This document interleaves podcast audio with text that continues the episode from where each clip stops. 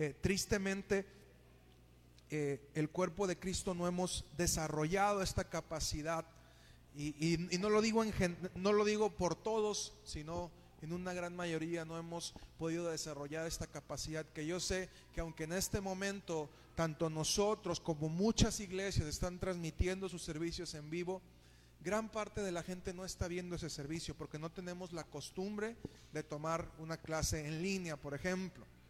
Entonces, eh, eso nos tendrá que llevar como iglesia, y digo no solamente Betel, como iglesia en general, a buscar las estrategias y como cristianos buscar las estrategias para alimentarnos a pesar de que no podamos reunirnos como normalmente lo hacemos.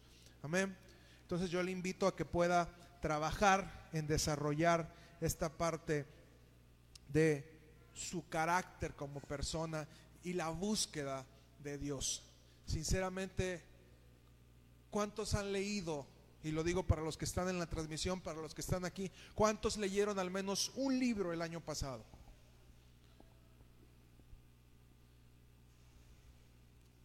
tenemos un serio problema, hermanos. Si no leemos, si no, leyeron ni un libro, tampoco me hace creer que leyeron la Biblia.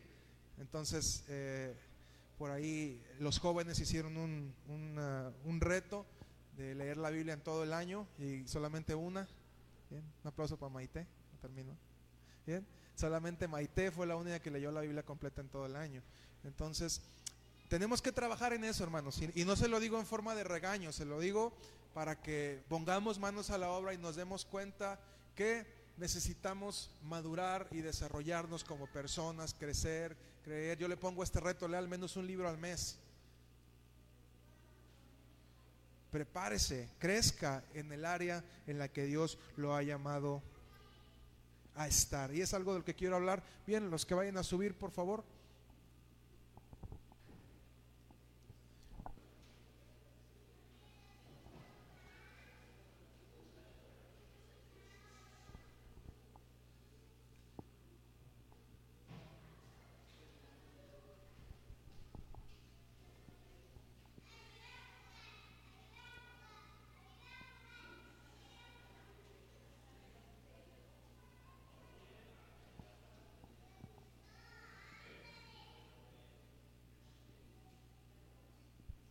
Bien.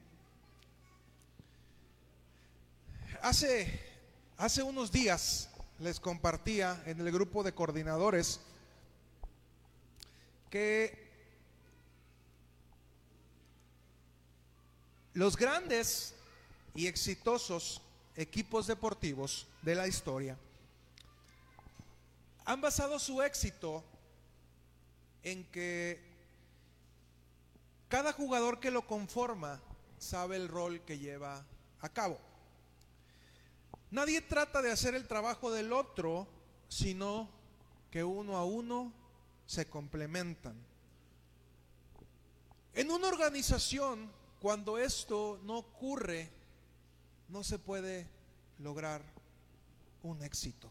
Y les hacía una pregunta, aprovechando que, solamente vinieron los, los coordinadores que fue parte de la intención, ponernos de acuerdo para saber cómo vamos a estar trabajando en estos días. Eh, yo te hacía esta pregunta, ¿sabes cuál es tu rol en este equipo llamado Betel? Y si lo sabes, ¿cuánto empeño has puesto en desempeñarlo?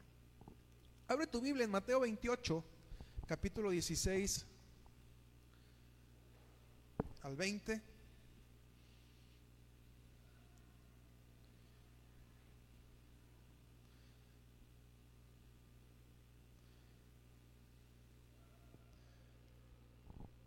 Dice, pero los once discípulos se fueron a Galilea, al monte donde Jesús les había ordenado. Y cuando le vieron, le adoraron, pero algunos dudaban.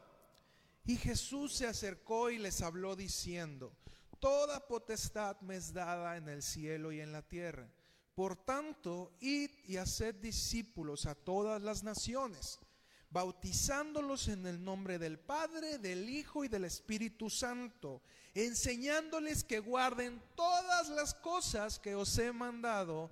Y he aquí yo estoy con vosotros todos los días hasta el fin del mundo. Cuando estudias conceptos organizativos, se te enseña que toda empresa, toda organización, todo grupo, todo negocio, todo lo que tenga que ver con un propósito en común entre personas, tiene que tener tres conceptos bien claros, que son misión, visión y valores. Hasta las empresas no lícitas tienen una serie de conceptos de misión, visión y valores establecidos. Bien, eh, durante muchos años el narcotráfico en México se vio eh, bajo un medio de control. ¿Por qué? Porque los narcotraficantes se respetaban el uno al otro y tenían una ley no escrita que decía con la familia del otro no nos metemos. Y podían matarse entre organizaciones, pero no se metían con las familias. ¿Y sabes cuándo el narcotráfico se volvió un descontrol en México? Cuando se empezaron a meter con los familiares. Y en ese punto se empezó a salir de control. El gobierno quiso controlarlo y se hizo un relajo y vivimos serias cuestiones de violencia porque se rompieron los códigos. Porque hasta la mafia tiene sus códigos. Jesús nos dejó bien claro cuál era la misión de su iglesia en Mateo 28, 19 y 20. Y sabes, muchos cristianos pasamos años de nuestra vida buscando para qué somos buenos. Y si te si algo te puedo asegurar es que si estás en este lugar, tu vida encaja en alguna parte de esta misión dada por Jesús. Por tanto, id y haced discípulos a las a todas las naciones, bautizándolos en el nombre del Padre, del Hijo y del Espíritu Santo, enseñándoles que guarden todo lo que os he mandado. Bien, seguramente tu vida encaja en el id en el hacer, en el todas las naciones, en el bautizar, en el enseñar. Seguramente tu vida va a encontrar un sentido en esta pequeña pero poderosa frase que Jesús nos dejó como la misión de lo que era nuestra iglesia. Cada lugar, cada grupo de gente en cualquier parte del mundo que se reúne tiene esta misión.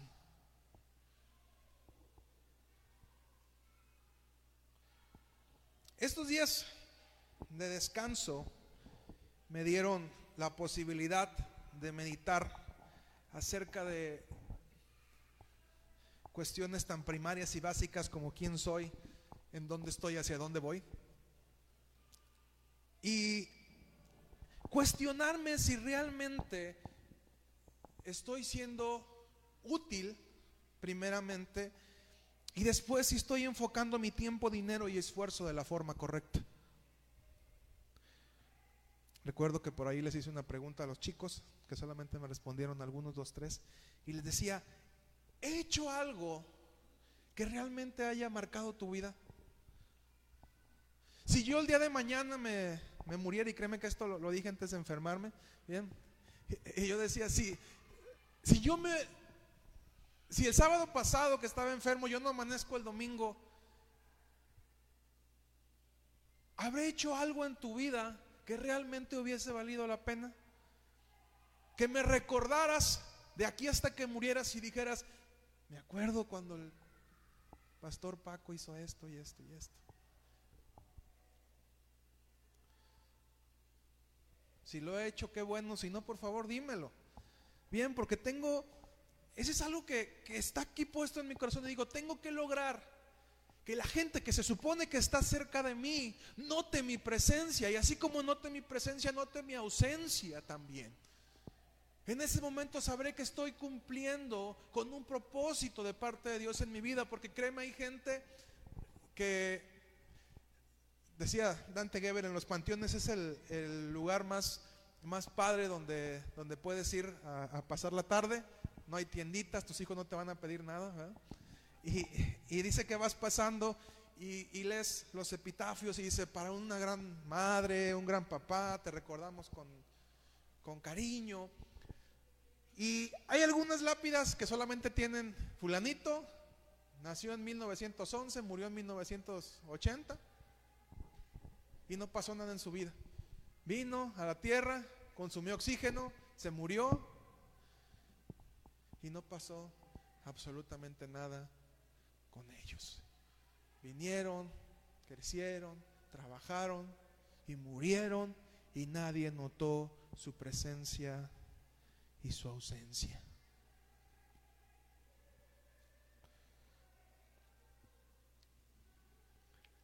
¿Qué tan enfocado estás? ¿Qué tan enfocado estás? ¿O eres como los que abarcan mucho y aprietan poco?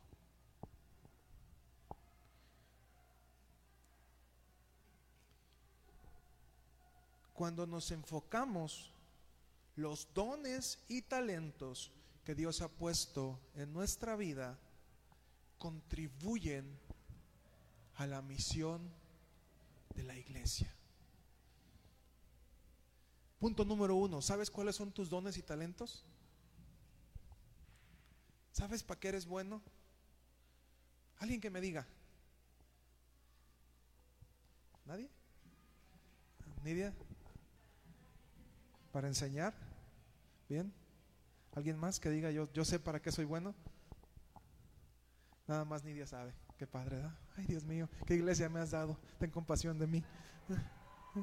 Para contar historias, dice Marieli. Para administrar, Marel. ¿Quién más?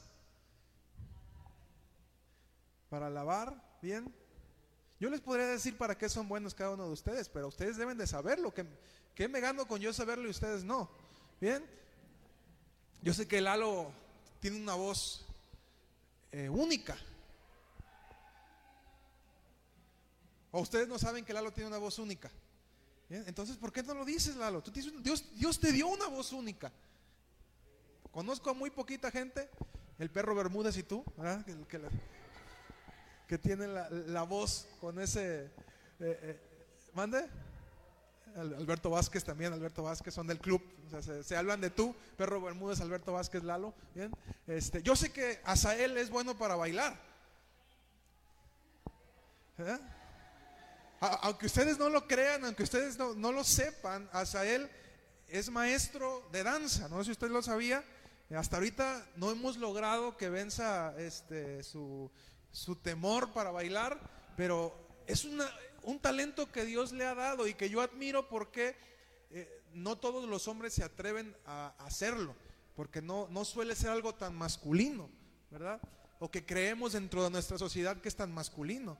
Lo señalamos y, yo admiro el talento que él tiene, lo, lo vi, el otro día fuimos a una clase y vi Vi, cómo bailaba y, bueno, estábamos saltando el charco, ¿verdad? Y ya tenía las niñas saltando el charco, bien, y, dando, dando vuelta. Pero es parte de un talento único que Dios nos ha dado a cada uno.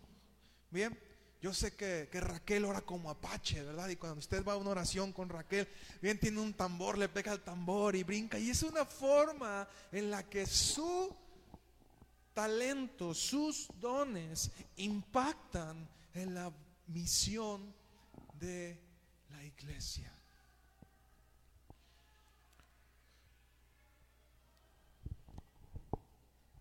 Los Toros de Chicago eran uno de los equipos más mediocres de la Liga Nacional de Baloncesto de Estados Unidos. En esa liga existían equipos poderosos, que ganaban casi siempre. Por dos décadas la liga había estado dominada por Los Ángeles Lakers y por los Boston Celtics. Eran dos equipos que durante 20 años la mayor parte de los torneos los habían ganado ellos.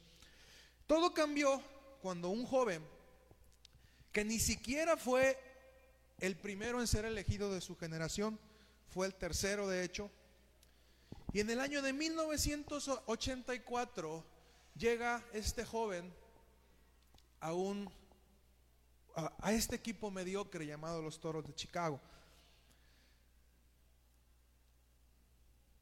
Un equipo plagado de veteranos, sin aspiraciones. Y tuvo que estar, siempre hablamos de este joven que todos conocemos llamado Michael Jordan. Yo creo que hay muy pocas personas en el mundo que no hayan escuchado este nombre por el impacto mediático que tuvo en su momento, pero junto a este hombre hubo otro que se llamó Jerry Krause, que fue el que se encargó de hacer las gestiones y traer las piezas correctas. Hubo un momento en que sacó a todos, todo el equipo, él se dio cuenta que si ellos estaban en ese equipo no iba a funcionar y quitó a todo el equipo excepto Michael Jordan. Los quitó a todos y trajo a 11 jugadores nuevos. Quitó 11, trajo 11, 12, no sé, 13, los que conformaban el equipo, los quitó a todos y trajo un equipo nuevo de personas que se complementaran con el talento de este joven. Hasta ese momento no era nadie, era simplemente un joven con habilidades, ni siquiera el mejor de su generación, pero este hombre se encargó de traer las piezas ideales para que este equipo pudiera funcionar. El efecto de Michael Jordan no fue inmediato. Tuvieron que pasar siete años desde que él llegó a la liga hasta que su equipo obtuviera el primer campeonato. Fueron siete años de trabajo, siete años de entender el rol de cada uno, siete años de saber quién era quién y cuál era su trabajo para que los Toros de Chicago en el año de 1991 tuvieran el primero de seis campeonatos.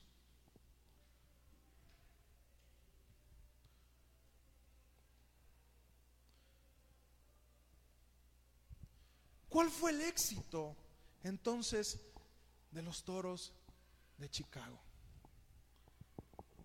¿Tener los mejores jugadores? No, no eran los mejores jugadores de la liga. Sin embargo, sabían cómo complementarse. Había roles bien establecidos de quién era quién en el equipo. Todos sabían que cuando la cosa se ponía difícil, el balón debería de ir para una persona cuando se ocupaba hacer una canasta, todos sabían que el balón tenía que ir. ¿A quién? A Michael Jordan. Pero Michael Jordan también entendía que cuando él tenía el balón, todo el equipo lo atacaba.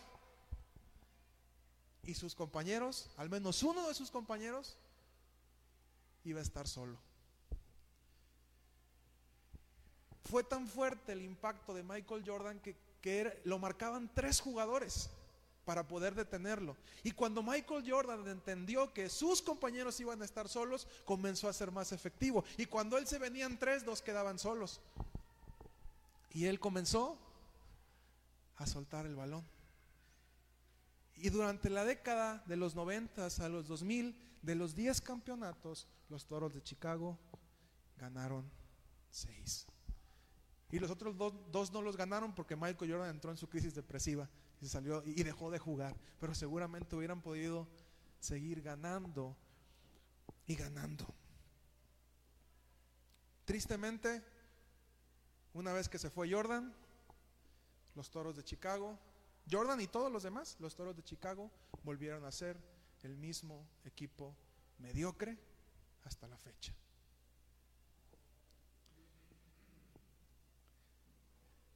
La grandeza de un equipo se basa en comprender quién eres primeramente y cuál es el rol que desempeñas. En un equipo donde todos quieren brillar, en una iglesia donde todos quieren brillar, es un espacio perfecto para la envidia. Y es que ¿por qué el pastor comparte los domingos? Yo puedo compartir mejor que el pastor los domingos. Y es que ¿por qué fulanito barre? Y es que ¿por qué fulanito enseña? Yo podría hacerlo mejor. Y es que ¿por qué Raquel ora? Y es que ¿por qué Nidia enseña? Y es que ¿por qué Julio vende la pizza y los duritos? Yo podría ser mejor, mejor, preparar mejor los duritos que Julio.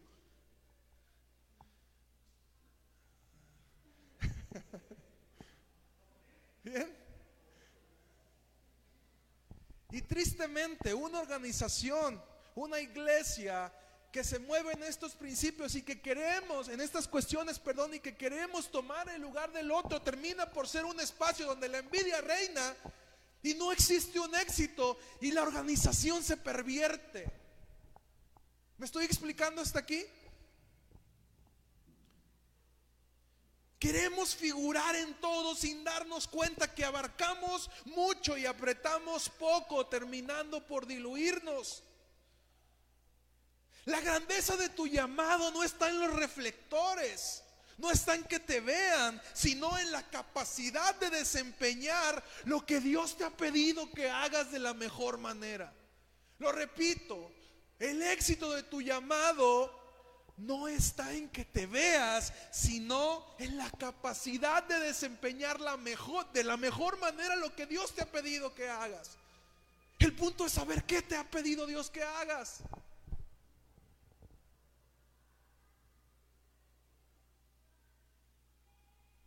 queda claro?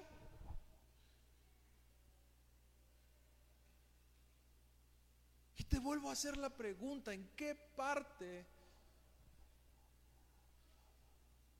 del equipo tú funcionas? ¿Eres el pasador? ¿Eres el que hace el trabajo sucio? Durante muchos años hubo un equipo que siempre terminaba con las aspiraciones de los Toros de Chicago y este equipo eran conocidos como los Bad Boys. Eran los Detroit Pistons, los, pistones de Detroit. Había ahí un joven con una capacidad brutal para defender, a pesar de que no era tan alto, fue campeón de rebotes por mucho tiempo, estaba medio loco.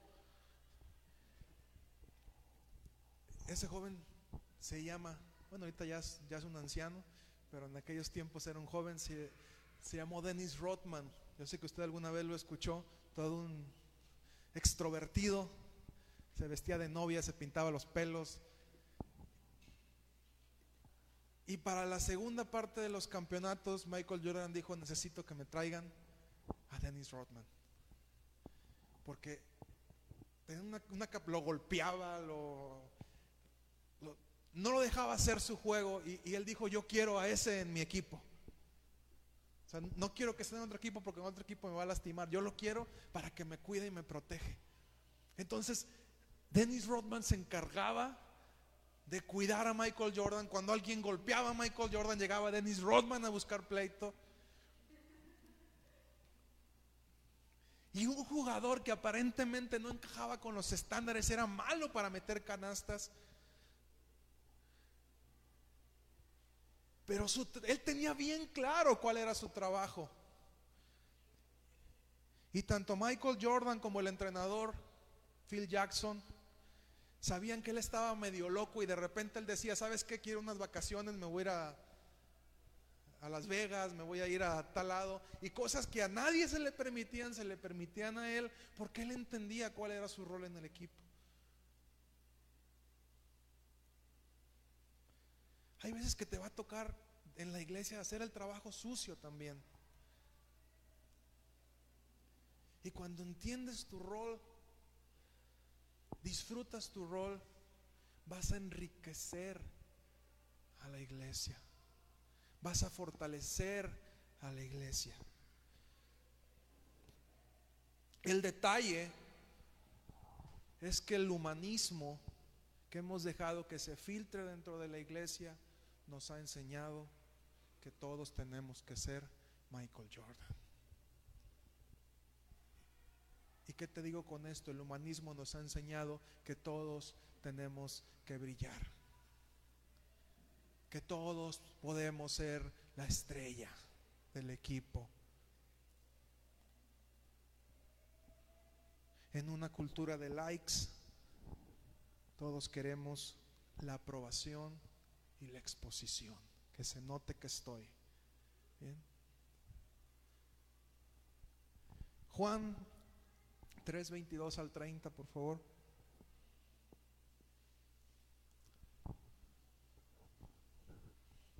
Libro de San Juan, capítulo 3, 22 al 30.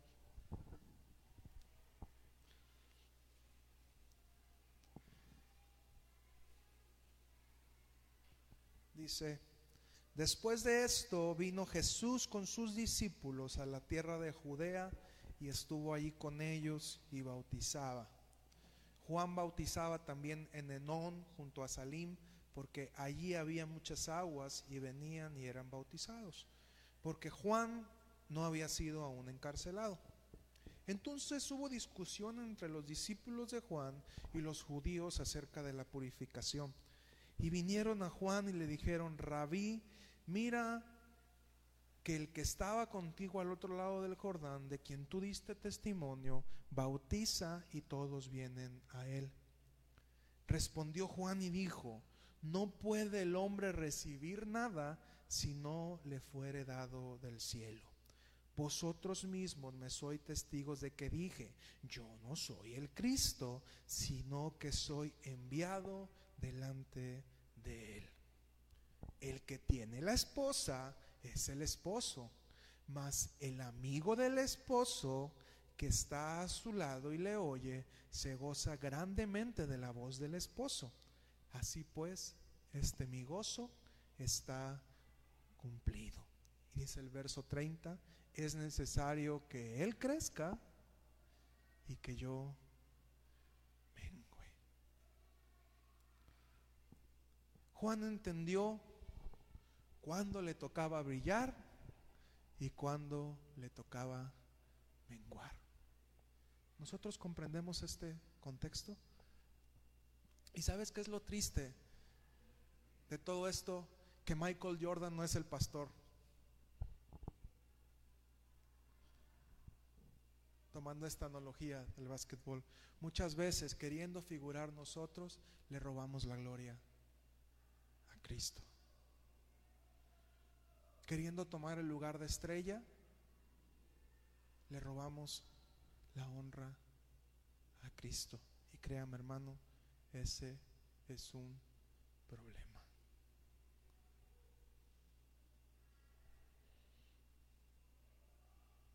Imagínate que Juan, después de brillar, porque en un momento el ministerio de Juan fue fugaz, sumamente llamativo, pero fugaz.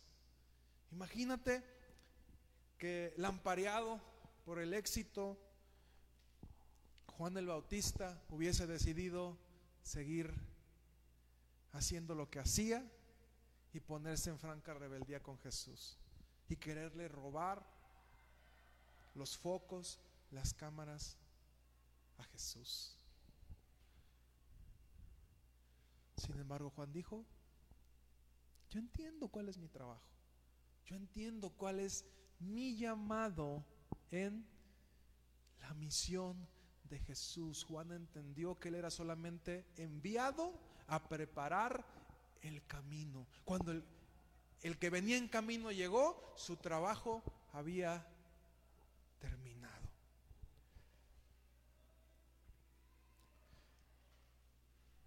Esta, este receso navideño me sirvió para reivindicarme con una parte de mí. Yo le preguntaba a Dios, bueno, con todo esto que me estás hablando,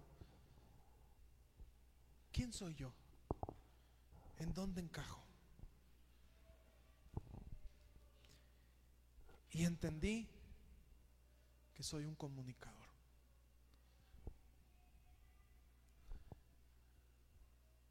Estudié esta carrera, pero créeme que era una parte de mí con la que estaba peleado. Muchas veces la llegué a considerar un error en mi vida. Recuerdo que mi mamá me decía, no estudies eso, te vas a morir de hambre. No estudies eso, mira, mejor estudia administración. Agarra otra carrera, por favor, pero no te metas a comunicación. Y uno como joven en franca obediencia a sus padres, ¿verdad? Eh, decidí tomarla. Me quería salir el primer año, pero mi papá, que, que era muy estricto en esa parte, me dijo, en esta casa las cosas no se empiezan y se dejan a medias. Sí se lo permití a mi hermana, pero a mí no, ¿verdad? Mi hermana tres veces dejó la carrera, a mí no me dejó eh, dejarla a medias. Acabé la, la licenciatura en comunicación, pero yo sentía que me había equivocado. Y en ese sentir que me había equivocado, yo quería estudiar administración, como me había dicho mi mamá. Bien, salí, me di cuenta que, que, me iba a morir de hambre. y eh, eh, queriendo reivindicar mi camino, me meto, iba, a meterme a la licenciatura en administración y el pastor Pablo en ese momento, que era mi pastor, me dice, ¿sabes qué? Piensa verticalmente, mejor estudia una maestría en administración. Dije, bueno, pues voy a hacerle caso y entré a estudiar la carrera de administración. Y normalmente cuando me preguntan qué eres, administrador. Y este tiempo me ayudó a darme cuenta y platicando con Dios me decía, no, tú creíste que te equivocaste, tú creíste que cometiste un error, pero en mis planes yo quería que tú te prepararas como un comunicador, porque yo te voy a dar un mensaje y tú lo vas a dar.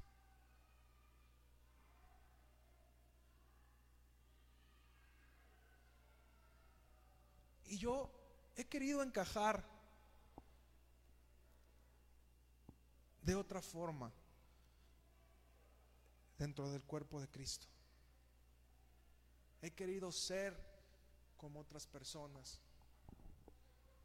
He querido cantar como otras personas. He querido copiar cosas, pero nada de eso funciona hasta que realmente encuentras tu esencia.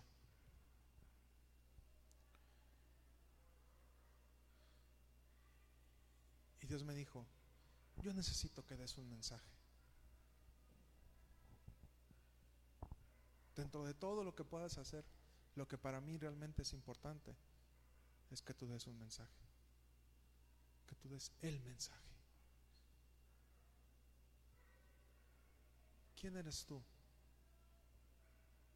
Y al igual que yo, ¿en qué parte no estás conforme contigo mismo?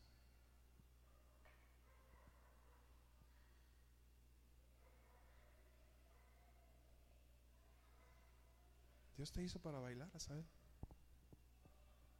No importa cuánto quieras huir de eso. No importa cuánto creas que los demás te van a criticar. Dios te hizo para eso, te hizo único. Yo no conozco a ningún otro hombre que baile.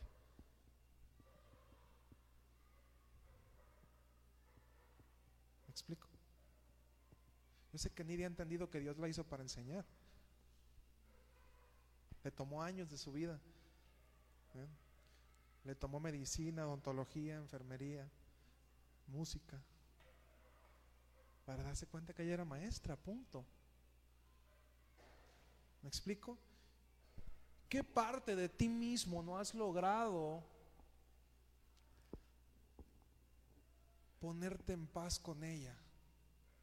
Ponerte en alianza con ella y decir, esta parte que a lo mejor no me gusta tanto es realmente lo que significa mi esencia y lo que Dios me hizo. Y lo más triste es que hasta que tú no te pongas bien con esa parte de tu vida, no vas a poder ser feliz. ¿Me explico? Este tiempo me sirvió para entender discúlpame que lo diga, pero que yo no soy un pastor, o al menos no soy un pastor como la gente lo tiene, el concepto que la gente tiene de ser pastor.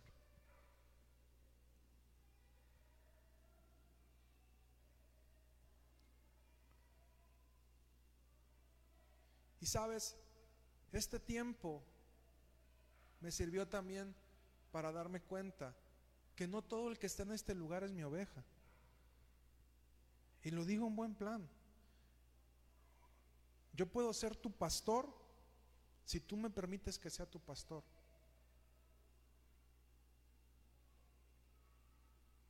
Y yo vivía frustrado porque creía que de las 100, 120, 130 personas que venían cuando nos permitían abrir, todas esas personas eran mis ovejas. Y este tiempo me sirvió para darme cuenta que no. Y no está mal. No está mal. ¿Me explico? Jesús, ¿cuántas personas seguían a Jesús? Miles. Pero ¿cuántas personas realmente eran sus ovejas, eran sus discípulos? La Biblia nos registra en el máximo punto de su ministerio cinco mil varones con mujeres y niños. ¿20 mil personas? Pero de esas 20 mil Jesús les dijo, ustedes me siguen porque tienen hambre y porque quieren que les dé de comer.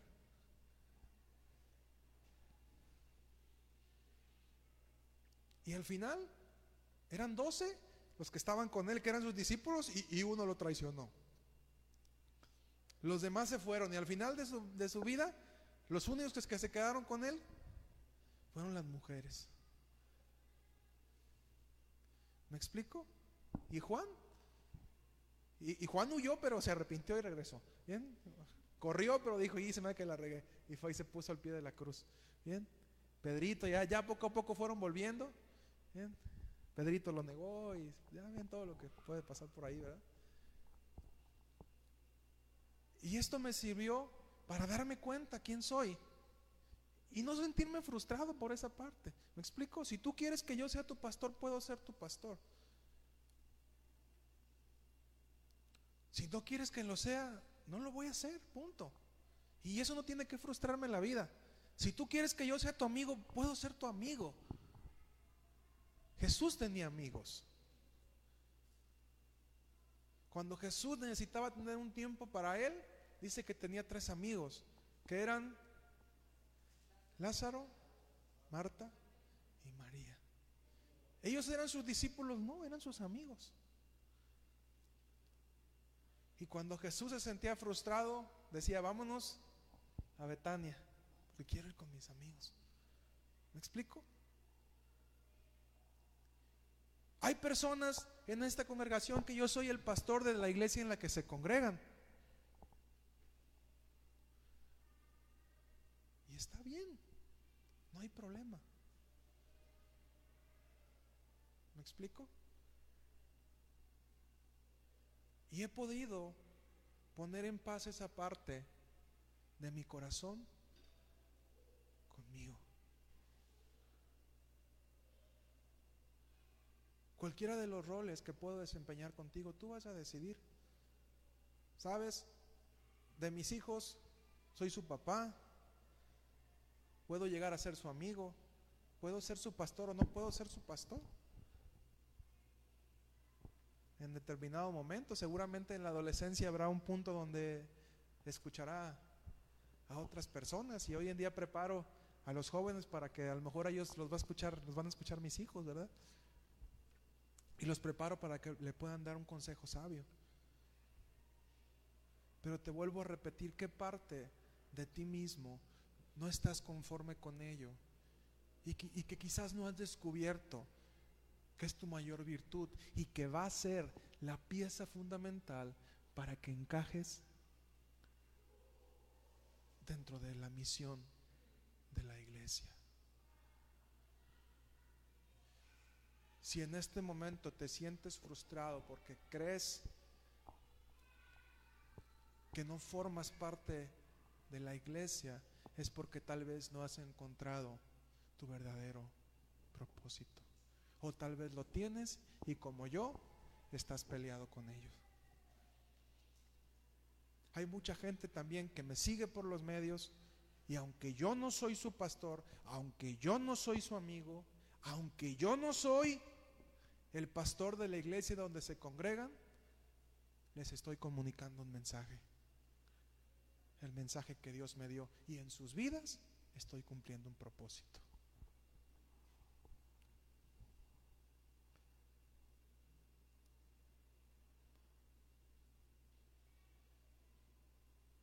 Y después de todo esto, termino haciéndote la pregunta con la que empecé.